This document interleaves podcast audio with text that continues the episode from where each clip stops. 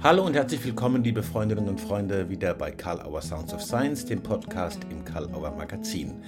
Heute sprechen wir mit Dr. Michael Bohne, Entwickler der Prozess- und Embodiment-fokussierten Psychologie PEP.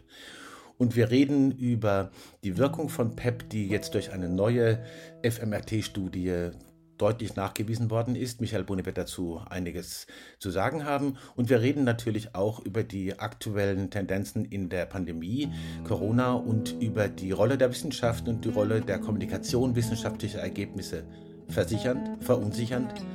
Michael Bohne hält ein leidenschaftliches Plädoyer für Multiperspektivität wissenschaftlicher Ansätze und Begleitung. Hören wir Michael Bohne im Gespräch mit Karl Auer, Sounds of Science.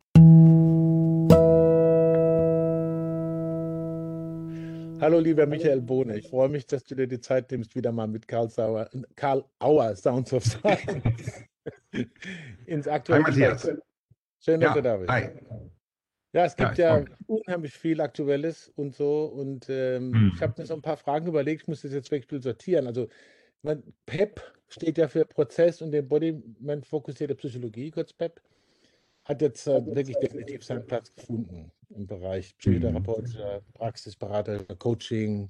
Man hört immer mehr davon, immer mehr Leute, wirst du merken, stürmen die Ausbildung, und Ja, Weiterbildung. ja, ja. Und ähm, der Platz weitet sich kontinuierlich aus. Was mich am Anfang jetzt interessiert, ich habe unlängst davon auch gehört, auch von dir, dass es einige vielversprechende Forschungen gibt zur Mhm. Wirksamkeit von PEP. Wir hatten ja im, äh, beim Kongressreden reicht nicht 2014 auch Wirkhypothesen in den Fokus gestellt. Aber was gibt es jetzt Neues aus der Forschung über und der Wirksamkeit von PEP? Gibt es da Neuigkeiten? Ja, also PEP äh, es besteht aus mehreren Teilen. Es besteht ja zum einen über äh, aus diesem äh, mal ähm, bottom-up, embodiment-orientierten Anteil, wo man eben bei be- belastenden Emotionen gleichzeitig klopft und damit eine sozusagen Veränderung der emotionalen Verarbeitung bewirkt. Und dann steht es ja aus einem äh, mehr psychoanalytisch hypnosystemischen Kontext, an, Anteil, wo es eben darum geht, unbewusste Dynamiken, unbewusste Dynamiken aufzuspüren und die zu transformieren. Das macht man dann mit Sprache auch. Ähm, und wir haben ähm, äh, den ersten Part, also da, wo es um das reine Klopfen erstmal geht, da haben wir in Hannover jetzt ähm, vor ein paar Jahren ja schon angefangen, die drei weltweit ersten FMRT-Studien, also bildgebende Studien zum Thema Klopfen und PEP, äh, initiiert. Und da ist jetzt von der ersten Studie, die Affektregulationsstudie, ist jetzt das Paper draußen. Ähm, Mhm. Und kann auch sozusagen das Open Access, kann man vielleicht auch einblenden unten bei den Shownotes, ne? Ähm, ähm, Neuroscience, Genau. Mhm. genau, äh, Neuroscience Journal ist das und ähm, das ist sehr spannend, was da rausgekommen ist. Also das, das ist wirklich ähm, extrem aufregend. Mhm. Wir haben ja, ähm, wir haben Einfach Menschen, also es gibt, es gibt, bitte? Ich verrate zwei Sachen, den Rest können die Leute lesen. Genau, genau. Das ist so Das ist ja das Schöne, man kann das lesen, ohne dass man sich so ein Journal besorgen muss, sondern einfach nur anklicken, dann sieht man das. Mhm. Ähm, also das, wir haben das eben so gemacht, wir, es gibt ganz viele Studien, die eben zeigen, wie man mit kognitiver Distanzierung sich sozusagen affektregulieren kann. Ähm, und dann, das sind so Studien, wo Leute im Hirnscanner liegen und so ekel- und angstmachende Bilder sehen und dann sollen die sich so innerlich sagen, macht alles nichts und ist nur ein Film und äh, ich denke jetzt an meinen schönen Strand an, äh, auf Jüst oder sowas. Oder Mhm. mit irgendwelchen anderen kognitiven Strategien sich da sozusagen das nicht so an sich ranlässt. Mhm. Und genau so ein Studiendesign haben wir gemacht, nur dass die eben keine kognitiven Strategien angewandt haben, die Leute, sondern die Leute waren in der, im Scanner, haben diese ekeligen und angstmachenden Bilder gesehen, dann sind sie rausgekommen aus dem Scanner und dort ähm, haben wir sie gefragt, was die unangenehmsten drei Bilder waren. Äh, Und, äh, und dann haben sie daran gedacht, dann haben wir es geratet, wie unangenehm auf einer Skala ist das und dann haben wir mit denen geklopft. Mhm. Also 16 Punkte durchgeklopft. Mehr nicht. Also keine Selbstbestätigungsaffirmation, also gar nichts. Einfach nur reines Klopfen gemacht. Und dann haben wir geguckt, wie ist es jetzt? Und dann sind die nochmal in die Röhre gegangen und haben nochmal so ein Set Bilder gesehen. Ähm, und dann sollten die, wenn die Bilder kommen, imaginieren, dass sie drei ihrer Lieblingspunkte, die sie da beim Klopfen entdeckt hatten, äh, klopfen währenddessen. Also wir haben kein reales, physisches, mechanisches Klopfen praktiziert, sondern das Imaginieren von Klopfen, nachdem man geklopft hat. Und dann haben sie die Bilder gesehen und haben währenddessen geklopft. Und äh, sind dann sozusagen vermessen worden. Also zum einen, wie belastend erleben Sie die neuen Bilder jetzt? Und zum anderen, was bildet sich neuronal ab im, im FMRT? Mhm. Und ähm, was vom Studiendesign interessant war, das ist im Grunde eine doppelt verblindete Studie gewesen, weil die Probanden, die wussten nicht, worum es geht. Wir haben nur gesagt, wir wollen da so bestimmte Sachen untersuchen und da muss man dann so komische Bilder angucken und dann klopft man so auf sich rum. Also ähm, wir haben das da sozusagen nicht offen gemacht und die die, die, die, die Therapeuten sozusagen, in Anführungsstrichen, waren keine echten Psychotherapeuten, sondern äh, fast alles äh, Musikstudenten. So, und das haben wir auch gemacht, weil wir diesen Effekt äh, nicht haben wollten, dass so ein Therapeut mit seiner ganzen, sag mal, äh, Zuversicht machenden Ausstrahlung schon wirkt, sondern wir haben einfach ganz normale, im Grunde ja Laien genutzt, denen wir auch nicht erzählt haben, warum die da klopfen. Also wir haben die nicht, äh, im Briefing haben wir denen genau gesagt, was sie machen sollen, aber wir haben nicht gesagt, das ist eine super neue, innovative Angst- und Traumabewältigungstechnik und die macht ihr jetzt und das wird danach alles viel besser. Haben wir alles nicht gesagt. So, mhm. ne? das, natürlich kann man das äh, sich ein bisschen denken und nachlesen und so, klar, aber das war schon so, sag mal, ein bisschen halb verblindet, könnte man sagen. Ne? Das mhm. war das erstmal das Design. Und dann ist, was dann rausgekommen ist, ist ziemlich aufregend. Also durch die ähm, Studien, wo es um kognitive Distanzierung geht, da weiß man, dass diese kognitive Distanzierung zu einer Abnahme des Arousals führt. Also die Belastung subjektiv nimmt ab.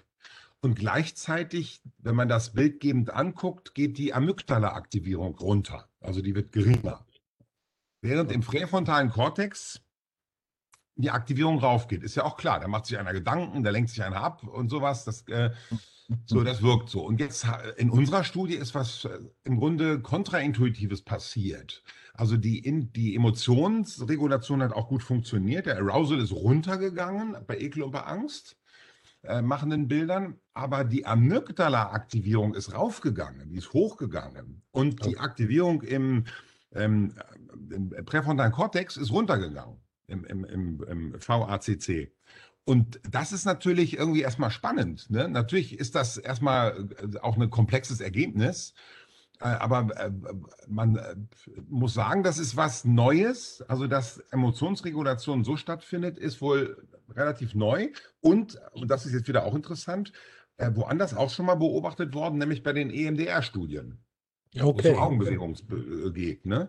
Ja, ja, ja. Ähm, und, und was da jetzt, also das ist, ähm, ich bin ja nicht der Hirnforscher, der das direkt gemacht hat. Ne? Ich habe das Studiendesign mitentwickelt und die ganzen sag mal, ähm, Interpretationen mit, mit überlegt, aber was jetzt genau da, ähm, warum die Amygdala-Aktivierung hochgegangen ist, das ist schon spannend. Ne? Also sind das hemmende Synapsen oder äh, geht es um eine aktivierte Verarbeitung davon? Ich glaube, da muss noch viel diskutiert werden, sozusagen. Ich, ich verstehe es auch noch nicht so ganz genau.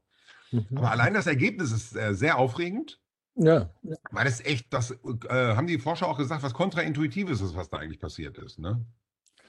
Und wir das haben den Beweis im Grunde, dass, äh, was jetzt ganz, wenn man jetzt runterbricht, jetzt, ich bin ja Praktiker vor allem, ne? das, mhm. was uns mhm. Klienten und Patienten schon immer gesagt haben, ich kann da nicht klopfen, ich stelle mir das dann immer nur vor in dem Moment, aber das hilft mir auch.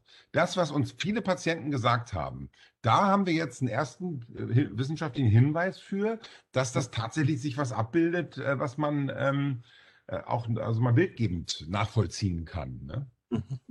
Also aus einer, wenn ich das so sagen darf, autopoetischen Perspektive liegt es nahe und ist nochmal spannender dazu, ja. wenn man sich überlegt, wie das sozusagen aus der Eigenregulation, der Eigenstrukturierung, wie immer ja. es kommen kann. Sehr spannend. Mhm. Ich springe mal gleich zu, zu mhm. einer Frage, was Hirnforschung betrifft. Du warst ja auch immer so, wenn ich dich richtig in Erinnerung habe, ein bisschen ambivalent. Ja, äh, ja. Insbesondere was sozusagen die Populärdeutung betrifft, ja. hatte ich den Eindruck. Ja, na, ich bin zum einen ja auch ein Fan gut, von. Wo ist es schwierig? Mhm. Ja, ja, also ich bin ja zum einen auch ein Fan von Hirnforschung. Wer ist das nicht? Zum ja. anderen, wenn man sich da mal ein bisschen einliest, so ein bisschen kritische Literatur zu liest, dann, dann muss man sagen, dass da ist schon einiges wirklich sehr, sag ich mal, äh, mit der heißen Nadel gestrickt. Äh, so, ne? Und es gibt ja ein schönes Buch bei euch im Karl-Auer Verlag von Matthias Eckhold, Kann das Gehirn das Gehirn verstehen? Das finde ich super. Oder von, von ähm, äh, die Neuromythologie von äh, Felix Hassler, der ja auch für die mhm. Pharmaindustrie gearbeitet hat als Hirnforscher. Die beiden beschreiben ja ganz gut, finde ich, wo, wo, wo so die Grenzen der Hirnforschung sind. Man muss sich klar machen, das sind ja alles Rechenalgorithmen, die dazu führen, dass man da irgendwelche bunten Bilder sieht. Ne? Mhm. Ein Röntgenbild ist ja noch ein echtes Foto im Grunde. wo ich wirklich mit Röntgenstrahlen durch den Körper durchschieße und dann sehe ich wirklich da, also das ist wie ein richtiges Foto noch. Das ist äh, noch, noch sehr, sehr, sag mal, unplugged sozusagen. Aber ähm, so, so, ein, so ein Rechenalgorithmus, und da muss man eigentlich vorher ja auch definieren, mit welchem Algorithmus will ich das rechnen. Ähm, so, äh, es geht nicht, dass man einfach mal so den Scanner drauf hält und danach irgendwie so lange Formeln eingibt, bis man was schönes rotes Leuchten sieht und dann sagt, das ist es jetzt hier. Ne? Und das wird aber auch immer mal wieder auch gemacht. Äh, ähm, und das ist schwierig. Und auch der Hirnforscher Matthias Wittfurt, den hast du ja auch im Podcast schon gehabt. Ne? Ja, genau. Der hat einen schönen Podcast mit dem Florian Beißner gemacht. Florian Beißner ist auch Hirnforscher an der MH hier gewesen. Er ist jetzt woanders, aber ein Stammforscher. Und die beiden haben sich über äh, Hirnforschung unterhalten. Und das war echt ein schöner Podcast. Bei Inside Brains ist der. Inside, wo, ähm, mhm. Inside Brains, genau. Wo, wo, wo zwei Hirnforscher eigentlich mit einer Begeisterung auch für ihr Fach trotzdem super kritisch auch mit sich und den Methoden und dem Ganzen da umgehen. Das fand ich irgendwie auch ganz spannend. Ähm, und die, und, und die, also Begeisterung, die man so im Feld sieht dafür, die ist äh, ja irgendwie vielleicht auch verständlich, aber also das, ähm, das ist schon, also ich wäre da sehr vorsichtig, was, was, ähm, was das wirklich bedeutet. Also das ist schon, da, da muss man schon viel interpretieren auch. Ne? Also wie gesagt, wenn irgendwo es rot blinkt und mehr Sauerstoff umgesetzt wird, was heißt denn das jetzt? Sind das aktivierende oder hemmende Synapsen? Ne? Mhm. Und es gibt ja mhm. auch, ähm, auch ein paar Hirnforscher, die sagen, naja, da wo es viel blinkt und wo viel Sauerstoffumsatz ist, wer sagt uns denn, dass da das neuronal Relevante passiert? Kann es nicht sein, dass das viel weniger Sauerstoff braucht und weit über, überstrahlt wird von dem, also im Rauschen des Großen geht das Kleine, was eigentlich das Wesentlichere ist, unter. Und dann gab es einen Wiener äh, Hirnforscher, der hat mal, der hat ein besser auflösendes FMRT äh, MRT gehabt und der hat dann gesagt, da bei diesen ganzen Psychostudien, wo da die Amygdala blinkt, das ist gar nicht die Amygdala, da ist eine Vene, die hinter der Amygdala langläuft und die ist eben stark aktiviert.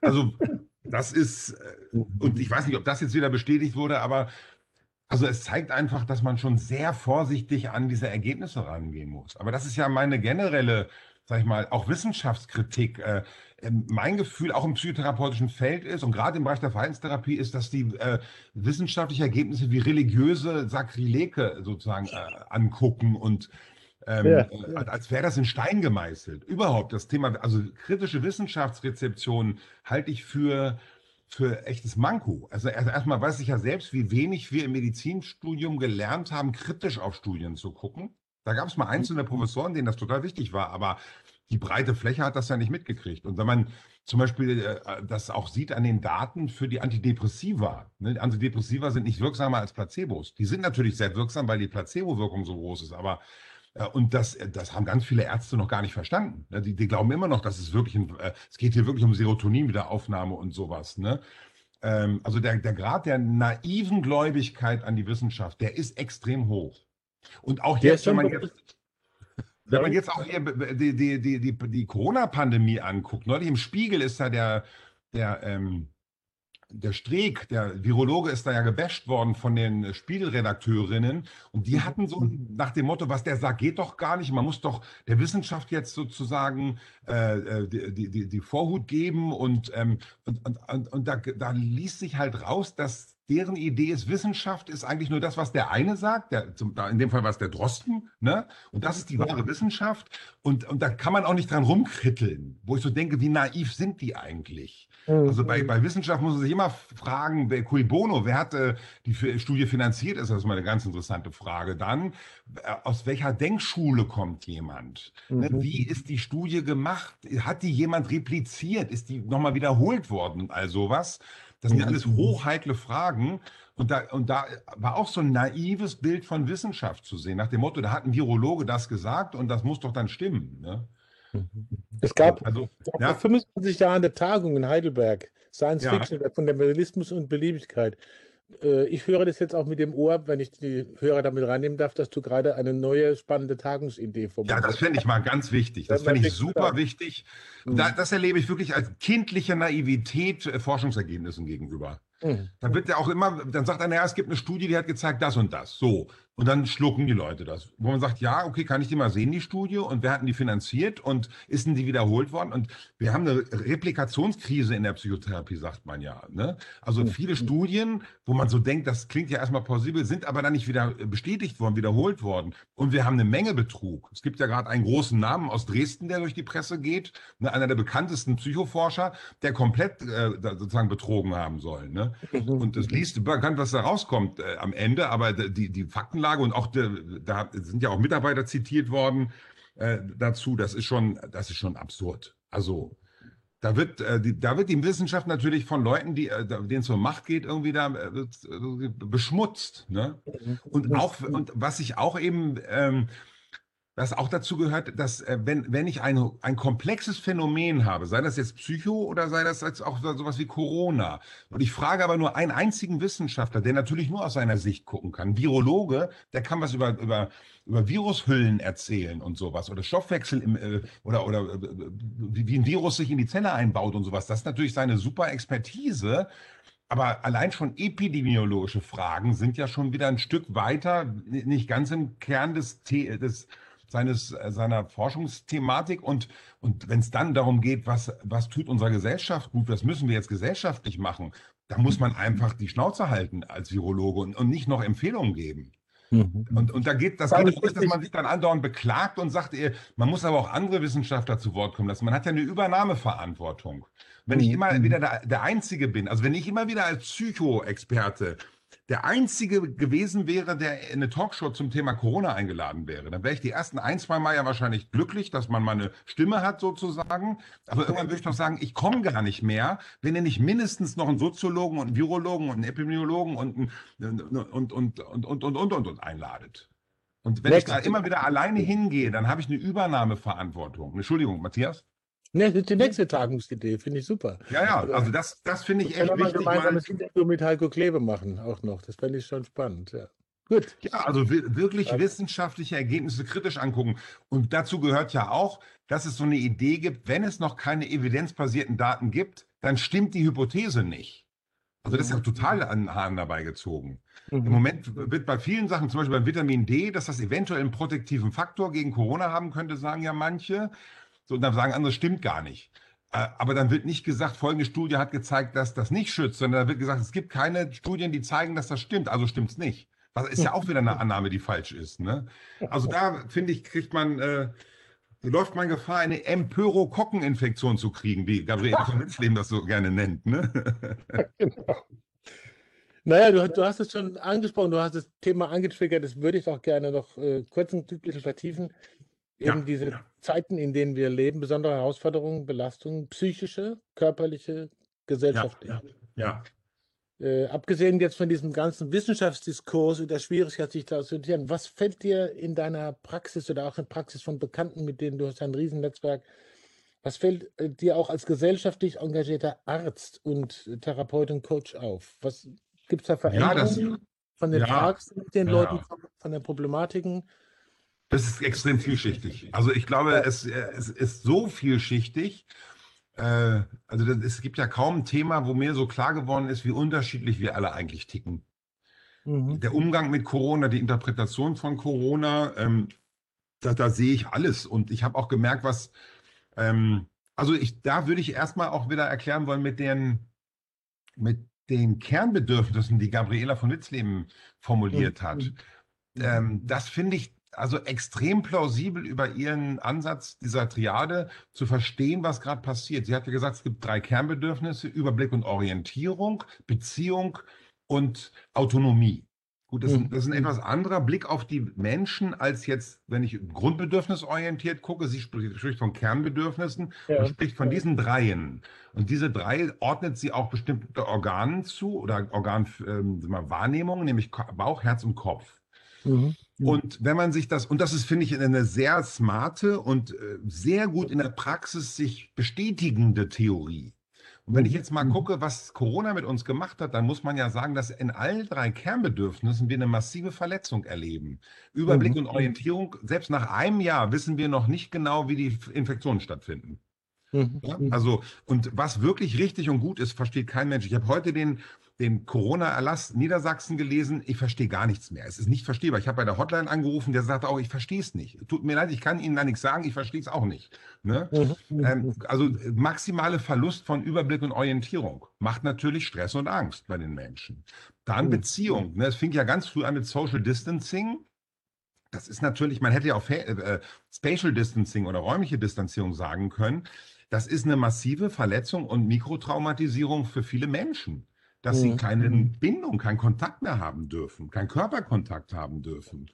Mhm. Ähm, und dann, zumindest nicht mit, mit verschiedenen Menschen. Also man berührt sich ja ganz normal im Alltag auch und das fällt ja alles weg. Und äh, dann äh, Autonomie. Also durch die ganzen Erlasse ist mir ja, bin ich ja komplett eingeschränkt in meiner, in meinen äh, demokratischen Grundrechten und Freiheiten. Ähm, und das sind Verletzungen. Jeder ist so ein bisschen empfindlicher auf einer anderen Ebene. Ich bin sehr, was Autonomie angeht, ist mir sehr wichtig. Das heißt, das äh, kotzt mich total an, wenn mir da einer reinredet. Andere, denen Beziehung und Bindung ganz, ganz, ganz wichtig ist, die leiden ganz, ganz stark unter den Social Distancing und, und Kontakteinschränkungen. Und die Leute, die immer wissen müssen und brauchen für sich, wo geht es hier lang, was ist wann dran, was, mit was muss ich rechnen, womit kann ich planen, denen das ganz wichtig ist, äh, die leiden extrem darunter, dass äh, Überblick und Orientierung gerade komplett weg ist. Ne? Und das finde ich erstmal eine schöne Erklärung, die, die äh, äh, klar macht, ähm, warum wirklich fast alle Menschen im Moment ja da sozusagen in, einem, in einer Extremsituation sind. Ne? Was ja auch äh, zum Teil atmosphärisch bemerkbar macht. Ne? Ja, also die Gabriela von Witzleben, die da anspricht, nennt es ja das trigadische Prinzip und hat es ja sehr sauber mhm. auch äh, dargestellt, dass man das äh, sehen kann und wie man auch methodisch damit ja. umgehen kann. Die ja, integriert genau. ja auch PEP-Sachen und so. Ja, ne? genau. genau. Und was mir dann auffällt, ist eben, dass äh, die Menschen sehr unterschiedlich damit umgehen, mit dieser Verunsicherung. Und, ähm, und ich glaube, dass was ein, das ein Problem ist, ist die Ambiguitätsintoleranz, also die Mehrdeutigkeitsintoleranz. Ich habe gemerkt, dass viele Menschen verhärtet sind in ihrer Positionierung und ihrer Einschätzung und haben entweder ganz regierungskritisch alles genommen, was von da kam und es gar nicht in Frage gestellt, oder sie haben eine komplett andere Seite belegt und hatten die Idee, da steckt eine große Verschwörung hinter und da sind bestimmte Player mit ganz viel Macht und Geld und die planen da was sozusagen.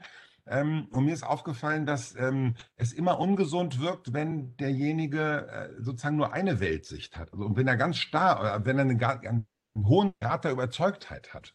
Bei so einem mhm. hochkomplexen Thema wie, ähm, wie Corona, Warte mal. Jetzt kommt gerade wunderbares so Social Contacting, herrlich. ja, genau, ja, ja. Ich muss die Linie hier mal was anmachen. So. Machst du die Tür zu? Ja. ja, und okay. ähm, bei sowas Hochkomplexen, also wo, wo man eigentlich sagt, das ist, das ist, also ähm, da zu wissen, ich habe die Wahrheit, ich habe die einzige Wahrheit und nichts als die Wahrheit, so war mir Gott helfe. Also das ist doch völlig skurril. Ne? Mhm. Also, und natürlich muss man ja alles, ich finde auch die Sachen, die man im Verschwörungskontext hört, da sind ja immer Sachen bei, wo man sagen muss, naja, so ganz abwegig ist das nicht unbedingt. Also, dass so ein Virus in einem Labor entstehen kann, also man wäre ja naiv, wenn man das, ne, so. Und es gibt selbst da Hinweise drauf, äh, dass, dass es gegebenenfalls tatsächlich doch sowas gewesen sein könnte, aber doch nicht mit dieser Klarheit und Überzeugtheit. Und das habe ich mhm. gemerkt, dass viele eben von ihrer Position extrem zweifelsfrei überzeugt sind und keine Mehrdeutigkeit erlaubt ist. Und mhm. dann wird es eng, dann wird es stark. Und das habe ich ja bei mir selbst dann auch gemerkt. Dann hört man sich mal eine Position und denkt man, ja, das ist es jetzt. Und dann muss man aber echt aufpassen, dass man das nicht als die einzig wahre Wahrheit sieht, weil es kommt immer auf den Beobachter an. Also wenn, mhm. es gibt Menschen, ich kenne Menschen, die haben noch nie von jemandem gehört, der an Corona erkrankt ist. Weil in deren mhm. Kontext gibt es da keinen Menschen. Oder die mhm. haben eingekannt, der hat es aber gar nicht mitgekriegt, dass er es hatte. So. Und die haben natürlich oftmals eine ganz andere Einschätzung als Leute, die äh, mit Schwerkranken äh, auf einer Station arbeiten. Also ich habe einen, einen, einen, leitenden Oberarzt aus der Anästhesie als Teil, äh, äh, Kursteilnehmer und jetzt äh, Kursreferent auch. Der hat gesagt, er hat so viele junge Menschen an der Beatmung gehabt und die kaum wieder abgekriegt. Sowas hat er mit normaler Grippe nie gesehen. Ja, überhaupt mit vielen anderen Erkrankungen war das kaum zu sehen, weil es eben eine Multiorganerkrankung auch ist, äh, das äh, Covid-19. Ähm, mhm. Also, und wenn du sowas von morgens bis abends siehst, dann hast du eine andere Prägung sozusagen. Aber natürlich ist es, darf man weder dem einen jetzt die alleinige Deutungsmacht überlassen, noch dem anderen. Die Wahrheit ist andauernd changierend dazwischen. Und das macht es, finde ich, so auch enorm anstrengend. Das macht es ja wohl auch anstrengend in den professionellen Bereichen. Ne? Also du sprichst jetzt gerade von, von einem Oberarzt äh, oder auch im psychotherapeutischen Feld. Ist das nicht auch eine Spannung, dass man quasi mit der Anforderung, es muss Sicherheit geben, konfrontiert wird und gleichzeitig diese Ambiguitätstoleranz ja. selber beherrschen muss und vielleicht auch ein Stück weit anbieten? Ja, klar.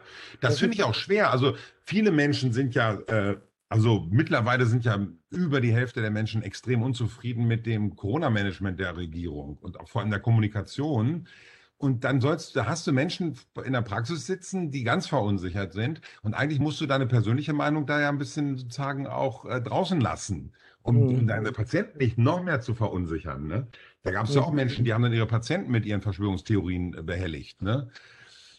Und der Einzelne, ich, äh, also äh, verstehe das richtig, der Einzelne, der quasi so denkt, also der so denkt, da könnte was ganz Großes hinter sein und da gibt es doch Mächte, die in eine gewisse Richtung arbeiten, ich finde das gar nicht so, so, so abwegig. Also wenn ich verunsichert bin und wenn die Komplexität mich komplett überfordert und da oh. kommt jemand mit einer einfachen, smarten Lösung, die bei mir sofort eine Affektregulation macht.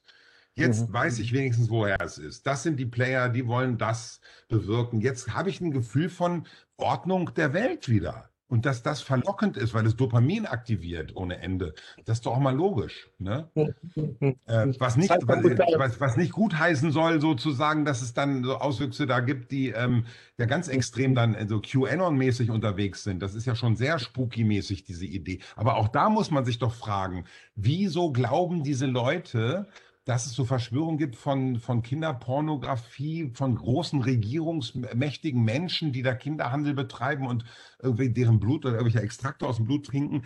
Wieso mhm. kommen Menschen auf genau so eine Idee? Da wird mhm. ja auch in der Presse viel zu wenig drüber nachgedacht. Also ich fände diese, diese Idee schon mal interessant. Äh, sind das Menschen, die selbst tatsächlich mal sowas erlebt haben wie sexuellen Missbrauch? Ne, und das über längere Zeit auch? Oder sind das Leute, die aus dem Kontext kommen, wo, wo sie auf der Täterseite sind und die es ganz gut fänden, wenn jetzt sozusagen, was, das passiert ja gerade. Ne? Mhm. Diese QAnon führt ja sozusagen diese Idee, dass es organisierte sozusagen sexuelle Gewalt gegen Kinder gibt, die wird ja da skurril ab absurdum geführt und alle, wenn jetzt einer sagt, so was gibt's, dann denkt man ja, komm, du bist ja völlig verblendet. Das ist ja QAnon-mäßig, ne? Mhm. So, also habe ich mich auch gefragt, kann es vielleicht sogar sein, dass es Player gibt, die da ein Interesse dran haben, dass mhm. das so abwegig klingt, dass es so, sag mal, ähm, so kinderpornografische Ringe und sowas gibt, dass das so, so diskreditiert wird, diese Kritik, dass dann, ähm, dass, dass dann einige Player wieder sozusagen denken, super, das hat funktioniert. Ne? Also, und das weiß ich auch nicht, aber es ist eben so ja. hochkomplex. Ja, ich glaube, das es ist. Gibt, mhm. Und also dann müssen wir sagen, die, die Presse, die Presse als vier. Wie bitte? Ja mit der Komplexitätsbewältigung, das scheint ein hoher professioneller Anspruch zu sein, wenn ich das Das ist eine extreme Herausforderung. Und ähm, ich meine, Wissenschaftler sehen wir eben jetzt auch, wie die Wissenschaftler sich streiten. Wer hat recht? Und das ist eben Wissenschaft. Die ist nicht, die ist nicht immer so gleich klar. Da muss man unheimlich viel hin und her überlegen, sodass es eben sein kann, dass verschiedene Wissenschaftler zu einer unterschiedlichen Position kommen. Und die Presse als vierte Gewalt hat ein Stück ja auch versagt. Also äh, am Anfang der Corona-Krise hat sie einen Verlautbarungsjournalismus gemacht, so sagt man da, nennt man das, wenn sie eigentlich nur noch die Regierungsmeinung sozusagen runtergebrochen hat. Das ist ja auch erstmal okay in so einer Krisensituation, aber das läuft ja, das lief ein Dreivierteljahr bestimmt so. Langsam geht es jetzt los, dass die Presse etwas kritischer ist, aber trotzdem sind ja bestimmte Denk- Vorgänge gar nicht möglich, aufgrund, weil ein Journalist ist ja sozusagen erstmal nur ein Schreiber, der sich in ein Thema einarbeitet. Aber der ist allermeistens, auch der Wissenschaftsjournalist aus meiner Beobachtung, habe ich oft das, die, die Beobachtung gemacht, dass die nicht tiefgründig selbst in was drin denken, sondern die können Studien lesen. Ne, und die mhm. können sozusagen das eine mit dem anderen vergleichen. Ähm, ähm, wenn man jetzt zum Beispiel mal guckt, was, was wir, wie wir die, die Pandemie angehen, das hat ja sehr, wir laufen der Sache ja immer hinterher im Grunde. Wir entwickeln Impfstoffe für Viren, die sich andauernd verändern und dann müssen wir wieder einen neuen Impfstoff entwickeln, dass wir den wieder sozusagen hinterherkommen. Also wir laufen dem Virus hinterher und und es ist sehr pharmakologisch gedacht, was wir machen. Es ist freiheitseinschränkend gedacht und pharmakologisch. Mhm. die, die, die Corona-Maßnahmen. Wir haben ja die, diese Idee, dass man eventuell mit einfachen Maßnahmen unser aller Immunsystem etwas aktiviert, was ja mhm. deutliche mhm. Auswirkungen auf, ne, auf, den, auf den Virusverlauf hätte, weil das, wir haben ein Immunsystem und das funktioniert. Ne? Und je nachdem, wie hoch die Viruslast ist, beziehungsweise wie potent mein Immunsystem ist, kann ich eine gewisse Viruslast noch abpuffern oder nicht. Das mhm. heißt, diese Idee, dass man von uns allen, vom, vom, vom Gemeinschaftskörper sozusagen die Viruskompetenz erhöht durch irgendwelche Maßnahmen, das wird ja im Grunde kaum diskutiert in der Öffentlichkeit. Mhm. Mhm. Also da hätte man sich ja vor den Virus gestellt und gesagt, du kommst hier gar nicht rein. Ne? Oder dass man auch das Thema äh, äh, Luftentkeimung, also ne, diese ganze Thematik mit Filteranlagen äh, für Luft und äh, äh, bipolare Ionisation. Es gibt ja, es gibt ja Orte, wo man keine Keime in der Luft haben darf. Zum Beispiel in der Lebensmittelproduktion gibt es Klarräume und Reinräume oder in der Computertechnologie. Die sind so sauber, die Räume, dass, damit das Toastbrot dann nicht verschimmelt nach zwei Tagen. Ne? Also dieses Know-how ist ja da. Ähm, und wir wussten ja schon seit einem Jahr jetzt, dass das über Aerosole äh, sozusagen äh, fortgesetzt wird, das, das Virus. Ähm, wieso haben wir da nicht Aerosolforschung betrieben? Wieso haben wir da nicht geguckt, was für technologische Lösungen gibt es eigentlich? Also ich habe ja seit Oktober da äh, mehrere Luftentkeimungsgeräte in meinen Fortbildungskursen stehen, ja. die den Virus da komplett platt machen, über mehrere Technologien. Ne? Ähm, aber das siehst du nirgendwo anders. Und ich weiß, dass der Hersteller zum Beispiel 600 Geräte an einen großen äh, Automobilkonzern äh, verkauft hat und 800 Geräte an einen anderen DAX-notierten äh, äh, Unternehmen. Ne? Also da gibt es schon Leute, die sich das kaufen. Nur in Schulen steht sowas leider nicht rum. Ne? Ja, ja. Ja, also das, äh, das macht ja eine Menge, denke ich. So ähm, merke ich auch mit den, mit den Kursen. Ähm, gerade wenn so Verschärfungen kamen und Inzidenzen hochgingen, dann kamen so Beleidigungen oder Beschimpfungen von manchen Menschen, dass ich überhaupt noch arbeite, dass ich, dass ich sozusagen, also das, das fanden die anmaßend, dass ich weiter Kurse anbiete. Ich habe dann auch gesagt, das ist nicht mein Hobby, das ist mein Beruf übrigens. Ne? Mhm. Und das ist erlaubt und ich habe mehr als vorgesehen äh, äh, Hygienemaßnahmen hier umgesetzt, ne? mit diesen Luftentkeimungsgeräten auch. Und dann ähm, äh, also gibt es einige Leute, die das wirklich gar nicht äh, nachvollziehen können, dass das Leben weitergeht. Ähm, aber die Menschen, die zu den Kursen kommen, die sind komplett begeistert und dankbar. Das muss man echt sagen. Also viele sagen, neulich war ein Kurs, der, der stand auf der Kippe. Da wusste man nicht, findet der statt oder nicht mit einer Gastreferentin. Da habe ich nochmal eine Ausschreibung gemacht. Und da sagte einer, bitte, bitte lass ihn stattfinden. Ich muss hier mal raus. Ne? Und er sagte auch, allein dieses mit der Bahn nach Hannover fahren war so schön und mal andere Menschen sehen. Und viele sagen auch im Kurs, ich habe seit sechs Monaten keine anderen Menschen mehr richtig live, live gesehen. Ne? Und dann merkt man auch, wie wichtig sozusagen der direkte Austausch da ist. Ne? Es gibt ein sehr schöne, zwei sehr schöne Filme bei Arte über ähm, das Phänomen der Berührung. Da kannst du auch in die, ich, kann ich dir mal schicken, in die Shownotes mhm. aufnehmen, die beiden Filme, sehr beeindruckend. Der eine mit Martin Grunwald, den wir ja auf unserer Reden-Reichlich-Tagung auch hatten. Martin ja. ist da äh, ganz viel interviewt worden zu dem Thema. Ähm, das ist schon, und das ist sehr, die gehen das sehr philosophisch auch an, das, das Thema mhm. Berührung. Und was mhm. hat das für Auswirkungen auf den Menschen, dass wir so berührungslos sind im Moment? Ne? Sagenhafte Impulse. Ich, ich, muss wieder diese blöde Rolle des äh, Time Managers leider nehmen, aber ich wollte es gar nicht erbrechen, weil es ist so explosiv und spannend, diese ganzen Zusammenhänge mal einfach äh, nachdenken, verfolgen zu können, wenn jemand sie sich sozusagen vorstellt und, mhm. und zeigt. Ja. Es gibt, es gibt die Klassikerfrage. Ich will noch, noch hinweisen, das werde ich dann auch im Text machen. Du, du hast ja dein, dein Buch nochmal ja, äh, genau. äh, noch Hand angelegt an die Geschichte. Ja. Das will ich noch ganz kurz thematisieren. Ja. Und es ist ja. jetzt ganz frisch äh, auf dem Markt. Ja, ich denke, ja. wir sprechen jetzt gerade Anfang März, ich glaube noch eine Woche, dann wird es wahrscheinlich da ja, sein, bis, bis unser Interview äh, gepostet wird. Und äh, das ist sicher auch nochmal ein ganz wichtiger Schritt, um so den State of the Art zu haben und von dort aus vielleicht zu gucken, äh, was kann äh, die Kompetenz, die in PEP und all dem, was da, was du am Anfang extrapoliert hast, diese beiden unterschiedlichen mhm. Äh, Wirkgeschichten oder Wirkkomponenten, ja. Das kann das beitragen, gerade in Zeiten wie heute. Ja, ja also soll ich da was zu sagen noch zu dem Buch? Warum jetzt nochmal ja. neu? Das ich hatte ich 2019, gut. 2019 noch mal eine, eine Neuauflage auch gemacht, wo ich viel mhm. Neues eingearbeitet habe. Und jetzt habe ich aber gemerkt, irgendwie, ich, ich mochte das Buch irgendwie nicht mehr richtig empfehlen. Das mit dem Specht, so, ne? Das war ein gutes Buch, aber irgendwie hatte ich das, weiß ich nicht, ich hatte so, das geht mir manchmal so bei Sachen von mir, die ich geschrieben habe. Dass ich, ist das jetzt veraltet oder ist das irgendwie, ist das überhaupt noch? Und dann habe ich gemerkt, es liegt an den Kapiteln hinten drin, an diese Anwenderkapitel.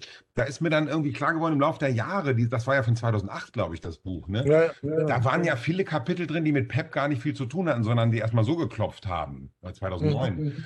Ähm, was ja auch wunderbar ist, aber die, die Zeit ist weitergegangen. Und dann habe ich irgendwann bei Amazon mal eine, eine, Rezension gelesen von jemandem, der sagte, der erste Teil ist sehr strukturiert und gut und zeigt gut, was Pep ist. Und die, die Kapitel hinten sind überhaupt nicht mehr auf der Höhe der Zeit. Und ja, dachte ich, oh, ja. wenn der Leser das schon sagt, dann mhm. muss man da mal hingucken. Und dann habe ich mir so überlegt, macht man das nochmal ein Relaunch mit allen Autoren? Da habe ich gemerkt, nee, das ist es nicht. Also zumal einige davon auch seit Jahren überhaupt die Entwicklung gar nicht mehr mitgemacht haben. Die wissen gar nicht, was Pep jetzt ist. Ne, die sprechen vom Klopfen dann primär und so ein paar Sachen, die sich angedeutet hatten früher beim Pep. Und dann habe ich gemerkt, man muss, und dann war ja Karl Auer Verlag auch, dass er sagte, Mensch, das wäre eine super Idee, das Buch auch mhm. dünner zu machen, günstiger zu machen und dann wirklich nur meinen Part da drin zu haben. Zumal ja, wir ja mit Synergien nutzen, mit Pep, mit dem Buch auch ein Anwenderbuch jetzt haben, wo gezeigt genau. wird, wie Pep in die verschiedenen Methoden integriert wird. Und dann habe ich das nochmal genommen und habe es eigentlich ganz neu nochmal gelesen nochmal einige Neuigkeiten und, und, und, und, und Blickwinkel nochmal mit neu reingenommen und das sozusagen nochmal überarbeitet. Wobei natürlich doch vieles immer noch mal von dem Fundament des Alten hat, aber als ich es dann gelesen habe, war ich komplett begeistert. Also das ist auch wieder verrückt. Dann dachte ich, was ist denn jetzt anders an dem Buch? Ich habe es gelesen und dachte, jetzt habe ich total Bock, das zu empfehlen. Ich finde es mhm. richtig mhm. gut. Und das heißt, also ich kann auch es gibt, ich habe ja einen Buchladen im, im, im, bei mir im, im, im Kurs, ne? und es gibt auch ein, zwei Bücher von mir, die ich da gar nicht verkaufe. Weil die ja. sind okay, die sollen die Leute sich von mir aus kaufen, aber nicht bei mir. Weil es gibt bessere, auch von anderen Autoren. Ne? Also von ja, daher, ich bin da, ich bin da ziemlich kritisch mit mir selbst dann auch. Aber das jetzt finde ich wirklich auf den Punkt gebracht. Und Super. es ist ja auch die, ähm, sozusagen, viele sagen, ich habe ja aus, aus mehreren Gründen immer gesagt, PEP ist eine kleine Zusatztechnik. Ne? Bis dann immer mehr Leute sagten, halt, halt endlich die Fresse. Ne, ich mache von morgens bis abends nur PEP. Das ist keine Zusatztechnik. Für mich ist das eine ganze Methode. Und dann habe ich gedacht, naja, was, äh, das, das, und ich merke es ja auch so, ich arbeite primär mit PEP und da brauche ich nichts anderes. Ähm, dann dachte ich, was, aber ähm, was ist das? Und dann ist mir klar geworden, es gibt Menschen, die machen nur so einen Bruchteil von PEP und für die ist PEP nur eine Zusatzmethode. Und es gibt Indikationen, wo PEP nur eine Zusatzmethode sein kann. Aber das ist bei anderen Methoden auch so. Wenn ich mir die Tiefenpsychologie angucke, die ja eine sehr mal, lange Tradition auch hat, ne? und die sehr viel Kluges hervorgebracht hat, die ist ja bei Traumafolgestörungen nicht geeignet, würde ich sagen. Mhm. Da ist sie komplett und sie nennt sich auch Psychotherapie, obwohl wir so viele PTSD-Thematiken haben. Ne? Also da könnte man ja sagen, äh, ist mir klar geworden, viele Methoden sind auch nur in bestimmten Indikationen Methoden und außerhalb dieser Indikationen sind sie keine Methode mehr, mhm. sondern eine Zusatztechnik vielleicht nur noch. Und deswegen habe ich gesagt, es liegt in der Hand des Anwenders, ob es eine Zusatztechnik oder eine Methode ist und es liegt in dem Kontext, ob es eine Zusatztechnik oder eine Methode ist. Du hast ja am Anfang auch angedeutet, diese ganzen Facetten. Das eine, diese Berührungsfacette, ja, dann ja. die Imaginationsfacette, die psychoanalytischen, ja. hypnosystemischen Kontexte. Das alles wirklich auch anzubieten, um die Komplexität zu verstehen und trotzdem auf eine behandelbare äh, Struktur zu bringen. Also ich bin sehr froh, dass diese aktuelle Überarbeitung und so, dass die jetzt wirklich so kompakt klar, aber in der gebotenen Ausführlichkeit, die es doch braucht, da ist. Doch. Und du hast ja gefragt, wie sich PEP so im Feld so implementiert. Da habe ich eine total aufregende Beobachtung gehabt. Ich hatte den Christian Zimmer, der ist eben leitender Oberarzt in der Anästhesie und Schmerzforscher, Schmerztherapeut. Den hatte ich zu einem Spezialkurs PEP in der Medizin. Ähm, und die machen das in Bottrop im Marienhospital, äh, ist PEP komplett implementiert. Also der Patient, der da auf die, in das Krankenhaus eingewiesen wird, hat in seiner Aufnahmemappe einen Flyer, wo drin steht, dass er da PEP machen kann äh, in, mhm. Gruppen. Mhm. Ne? Und dann machen die äh, Angst vor Operationen, machen die mit PEP behandeln, die machen palliativmedizinische Patienten dann mit PEP behandelt, ähm, Demenzpatienten, Angehörige von Patienten und Patienten mit chronischen Schmerzen, die woanders schon aufgegeben worden sind, die mhm. eben schmerztherapeutisch da versorgt werden. Aber eben bei chronischen Schmerzpatienten hast du immer eine hohen Psycho Anteil. Also 50 Prozent von den Fibromyalgie-Patienten zum Beispiel, sagt man, haben eine PTSD im Hintergrund. Das heißt, du musst psychotherapeutisch irgendwas an Bord haben, was hilfreich ist. Und die beiden, also das war die ähm, Gabi Mischke, die Pain Nurse ist an, dem, an der Klinik und der Christian Zimmer, die haben gezeigt, wie sie PEP wirklich fulminant implementiert haben und wie sie eben wirklich auch alles von PEP anwenden. Und da beeindruckende, also die haben Verläufe von Patienten gesch geschildert, da hätte ich selbst nicht gedacht, dass das da noch hilft. Und dann habe ich mich gefragt, was machen die eigentlich anders? Na, die diskutieren nicht groß rum, die machen einfach PEP. Und was ich eben bei den, und, und es gibt keine Klinik, glaube ich, im psychotherapeutischen Bereich, die das so professionell integriert hat wie die. Mhm. So, das ne? ich, Obwohl die nur zu zweit sind an der Klinik, ne? Das beantwortet quasi auch die Frage, die ich noch im, im, Portfolio hatte. In welchen Bereichen soll sich das noch entwickeln? Es ist gerade dabei, sich in andere Bereiche ja, noch zu entwickeln. Absolut. Also ich glaube, dass ich PEP in der Medizin, dass da ein Potenzial da ist, was enorm ist. In der Psychotherapie auch nur, da ist es ähm, eben so, viele haben ja alle möglichen anderen Methoden an Bord. Und das ist ja so, äh, wenn ich lange Jahre mit einer Methode arbeite, ich habe jetzt fast 4000 Leute ausgebildet, ich sehe das ja, wie gut die was integrieren oder nicht. Ne? Wenn ich lange mit einer bestimmten Methode gewohnt bin zu arbeiten, fällt es mir auch ein bisschen schwer, was Neues zu implementieren. Mhm. So, das, ähm, das habe ich daran gemerkt. Früher habe ich ja gesagt, da dürfen gar keine Leute bei mir in die Kurse, die noch nicht irgendwie ein bis mehrere andere Fortbildungen an Bord haben. Dann habe ich die ersten Studierenden reingenommen, weil ich es auch ungerecht fand, dass die, die, die hochinteressierten Leute da erst mhm. zehn Jahre später kommen sollen ähm, äh, zumal ich als Student auch in bestimmte Organisationen rein durfte. Das fand ich total klasse und das war sich super wichtig für meine Sozialisation. Dann sehe ich diese jungen Studierenden da in den Kursen und sehe, wie genial die PEP anwenden. Ja, die, die das wirklich sauber und präzise machen, wo man, wo ich so, das habe ich erst nach dem dritten, vierten Mal richtig verstanden, was da passiert. Da dachte ich, ja, äh, die haben erstmal können die noch üben und lernen. Also ne, so für viele äh, niedergelassene Psychotherapeuten ist es ja fast eine Zumutung, dass die mal was auswendig lernen sollen, einen gewissen Algorithmus oder sowas, dass die mal was aus dem FF sagen können. Ne? Da, mhm. da, da, da, ist eher so der Mythos äh, vorhanden, ich gucke mir das mal an, was der Michael da macht und dann kann ich das auch. Ne? Nee, so geht das nicht. Das ist wie Vokabeln lernen. Man muss es richtig üben. Ne? So, das können die noch, weil die jung sind und übungs trainiert sind und die haben nichts anderes an Bord. Und das war, glaube ich, die Beobachtung, die mich echt fasziniert hat. Die haben keine anderen Methoden an Bord und die machen PEP wirklich so, wie es unterrichtet. Mhm. Und nur das. Und das hat gute Effekte. Und das war auch spannend. Also das war echt eine sehr interessante sozusagen Beobachtung, die ich gemacht habe. Also ich glaube, dass PEP in der ähm, in der, in der Medizin, und das, äh, das hat sich ja an mehreren Stellen schon angedeutet, ähm, eine, eine, große Rolle spielen wird. Also auf der Anästhesietagung habe ich auf Sylt äh, PEP vorgestellt und auch die Studienergebnisse, was, was Klopfen und PTSD angeht und so. Und da hat der Leiter der Tagung, Professor Michael Trüber, hat gesagt, wir müssen PEP in die Anästhesie holen. Mhm. Also das, ähm, und ich glaube auch, dass das gerade im ärztlichen Kontext total gut passt, weil äh, PEP ist ja eine ungeheuer verhaltensorientierte, hands-on-orientierte Anwendung. Also wo man nicht groß redet, sondern man macht sehr schnelle Diagnostik und man hat ganz schnelle Intervention. Und du hast schnelle Effekte. Sowas lieben Ärzte. Ja? Mhm. Also der eigentliche Habitus des Arztes, der ist, der kommt, der will was machen, der will operieren, ne? danach soll gut sein. Ne? Das ist ja dieser, dieser ärztliche sozusagen Impetus sozusagen. Ne? Und das, das bedient PEP auf eine super gute Art, weil es eben, ohne jetzt ewig reden zu müssen, sehr präzise auf den Punkt kommt und klare Algorithmen hat, klare Abläufe hat. Und äh, deswegen glaube ich, dass es da eine Zukunft in der Medizin geben kann. Und inwiefern das in der Psychotherapie gibt, das ist von so vielen Faktoren abhängig. Mhm. Also es gibt ja auch Kliniken, wo ich mehrere ausgebildet habe, ne? aber das ist mhm. nicht so einfach, es zu implementieren, das muss man auch sagen.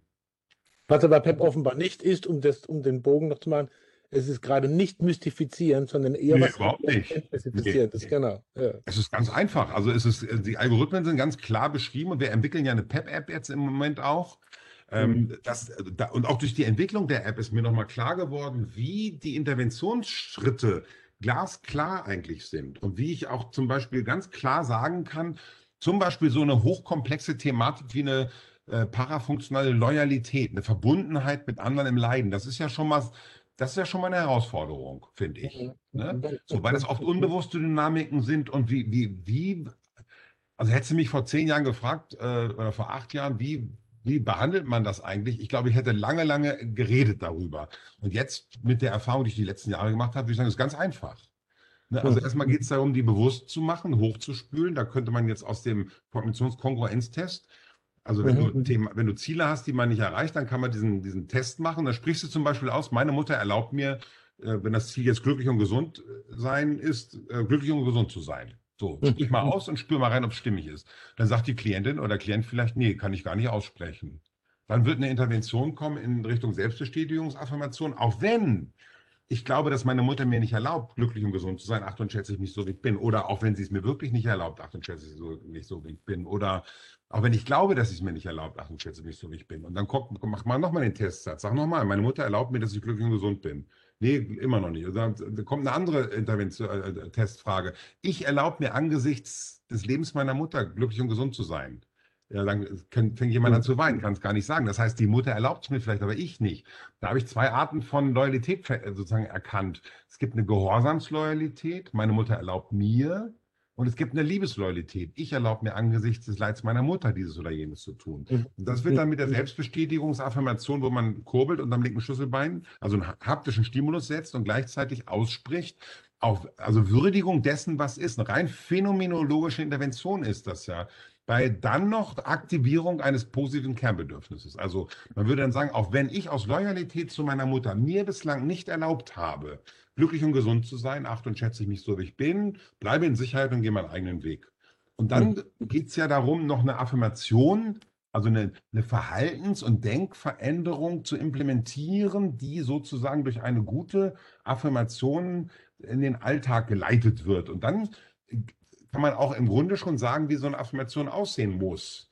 Da kommt mhm. als erstes mein attraktives, gewünschtes Ziel. Also, wenn ich jetzt glücklich und erfolg oder gesund bin, und dann kommt der zweite Teil. Bleibe ich trotzdem verbunden mit meiner Mutter oder bleibe ich liebevoll verbunden mit meiner Mutter oder äh, bleibt das Leid meiner Mutter gewürdigt oder tue ich es äh, in Würdigung des Leids meiner Mutter oder wird sich meine Mutter freuen oder tue ich es in großer Verneigung vor dem großen Leid meiner Mutter oder, oder so. Ne? Das heißt, ich habe eine ganz klare Struktur. Erster Teil der, der Lösungsaffirmation, mein gewünschtes Ziel. Zweiter Teil der Lösungsaffirmation, die Wahrung der Loyalität trotz des Anderstuns. Und das sind Strukturen, die sind mir erst nach hunderten von Behandlungen dann aufgefallen. Ne? Aber da, da, und da ist Pep jetzt voll von, von ganz klaren Algorithmen, wo ich sage, das funktioniert auch dann. Also das ist ja das Spannende. Das ist nicht nur äh, äh sagen wir, ästhetisch und sophisticated ausgedacht, sondern das hat sich ja am Klienten entwickelt. Also, mhm. ne? und, und, und, das ist mir aber nochmal klar geworden durch die Entwicklung der App. Weil mhm. da muss man jeden einzelnen Schritt definieren. Was mhm. ist wenn? Und dadurch ist mir nochmal viel klarer geworden, wie präzise das eigentlich läuft. Da habe ich immer gedacht, das ist, eine, das ist, eine, das ist so eine kreative Idee gewesen, das so oder so zu machen. Ne? Aber das waren eigentlich ganz klare Muster, die da bedient wurden. Ne? Michael, ich danke dir sehr für diesen Schnellkurs, ja. wenn ich so will. Sehr, sehr, sehr spannend und ich bin, bin gespannt, eigentlich sehr zuversichtlich, dass das Buch auch seinen Weg machen wird und Pep.